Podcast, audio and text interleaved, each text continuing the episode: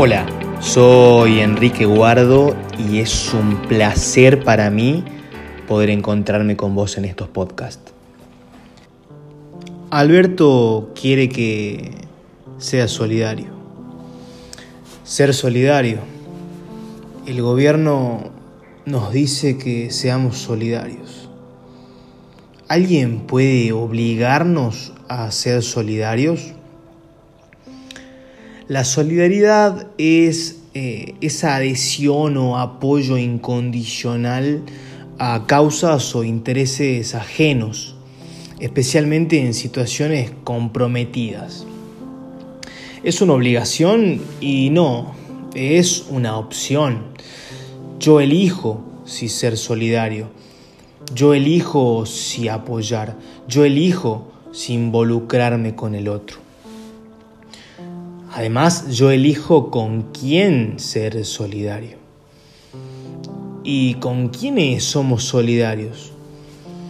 Y en mi caso soy solidario con mis amigos, con mi familia incondicionalmente y personalmente siento que tengo que ser solidario en cada oportunidad en la que puedo, en la que creo que realmente hay una buena causa. Sin embargo, la solidaridad se ha tergiversado. Ha pasado de ser una opción, una elección moral, a ser una obligación. Ser solidarios no circulando por la calle, ser solidarios no trabajando, ser solidarios pagando más impuestos. La solidaridad como motivo de tortura como motivo de manipulación. Pero ¿cómo? ¿Cómo no vas a ser solidario? No tenés corazón, no tenés moralidad. Y nada peor que te digan que no tenés sentimientos cuando existe una injusticia. Que te es indiferente la carencia, que te importa un carajo lo que le pasa al otro. Porque la verdad es que sí nos importa. Pero te repito, la solidaridad es una elección. Nadie puede obligar a otro a ayudar. Nadie puede decirnos que tenemos que ayudar. Uno ayuda porque quiere. Si no quiere hacerlo, no lo hace. Te propongo el siguiente ejemplo.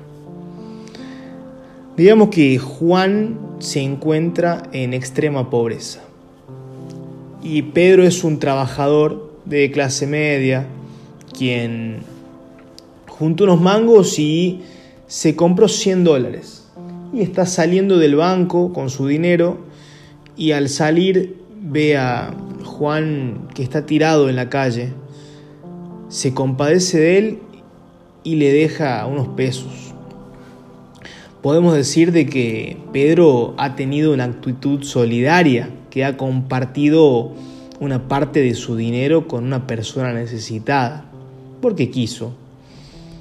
Mientras tanto, eh, Alberto observa la situación y llega a la conclusión de que Pedro no ha sido lo suficientemente solidario, que debería haberle dado más dinero, y decide asaltarlo con una pistola para robarle el 30% de su dinero, lo cual piensa destinarlo a Juan, que sigue en situación de calle. Nadie puede justificar un asalto, un acto de delincuencia como un acto solidario. No existe la solidaridad a punta de pistola. Si Alberto le roba a Pedro, este último no ha realizado un acto de solidaridad. Pedro simplemente fue víctima de un delito. Alguien puede argumentar digamos que Alberto es el Estado, que su objetivo no es el mismo que el de un delincuente, porque los gobernantes buscan redistribuir el dinero para que algunas personas puedan salir de la pobreza. Pero ese argumento se cae por su propio peso.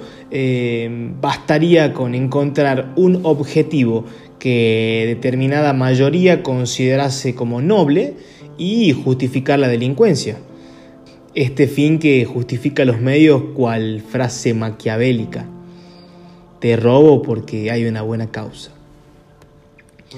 Lo que nos quieren imponer no es solidaridad, es un saqueo en nombre del altruismo. Altruismo significa el sacrificio de un valor por algo de menor valor o de ningún valor. Es decir, dejar ir algo que uno realmente aprecia a cambio de algo que no aprecia. Altruismo no es lo mismo que solidaridad, son opuestos. La solidaridad es un acto voluntario de un individuo y por su propio interés. No es la obligación de abandonar su facultad de poder pensar, de discernir entre lo que a él le interesa y lo que no.